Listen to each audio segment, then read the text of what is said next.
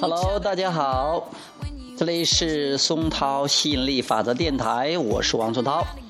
今天给大家谈一谈人和动物。人是一个创造者，人面对的这种对比很强烈的环境中，他们可能很多时候有抗拒，他们也可能很允许他们的有时候情绪波动、震动波动幅度很大，所以人他可以有很多选择，可以有很大的创造性。但动物来讲，它是一个，但动物来讲，它是一个比较允许的存在。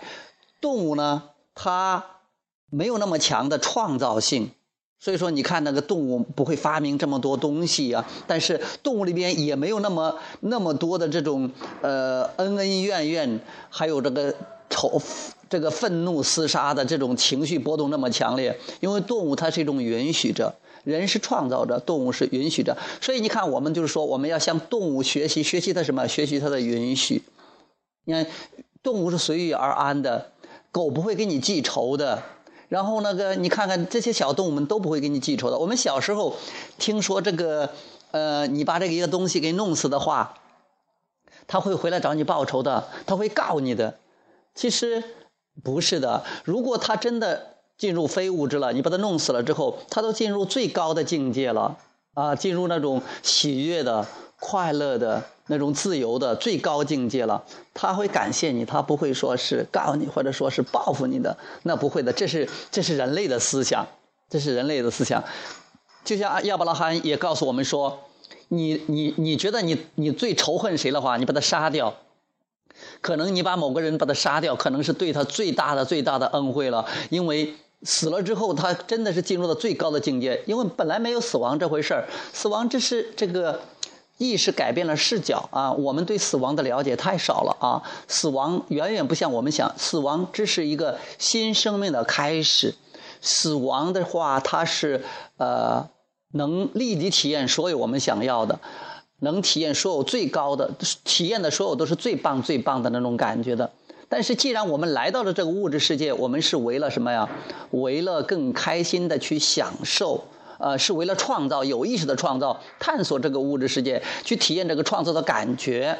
所以说，我们就可以身在物质身体之中，又可以做到允许，也可以体验到许多美好的东西、美好的事物、美好的感觉。不一定说非得死翘翘把自己干掉了再去做，不然的话你来干嘛？所以说，好好的玩这个游戏。有一天你觉得这个游戏玩的差不多了，啊，玩够了啊，玩呃该体验的都去体验了。你想有更多、更多、更多的体验的时候，你再进入非物质，再进行选择，那也不错啊。所以你看看动物，哎，真的是非常非常的允许的。现在我们家的猫，哎，真的好可爱，好可爱的。哎，想想你看每一个动物，想想鱼啊，想想鸟啊，确实确实很可爱的。这光这动物，我们说起来，你看多少歌颂动物的赞歌，但是我们有很多这个诅咒人类的哈。其实人也是动物的一一种吧，不过人更有创造性而已啊。但它它都是宇宙中非常美丽的、完美的存在。OK，好，我这个我们就聊到这儿，好，拜拜。 Getting back together, we are never, ever, ever getting back together. You go talk to your friends, talk to my friends, talk to me. But we are never, ever, ever, ever getting back together. Like, ever. I'm really gonna miss you picking fights and me falling for it, screaming that I'm right. And you would hide away and find your peace of mind with some indie record that's much cooler than mine.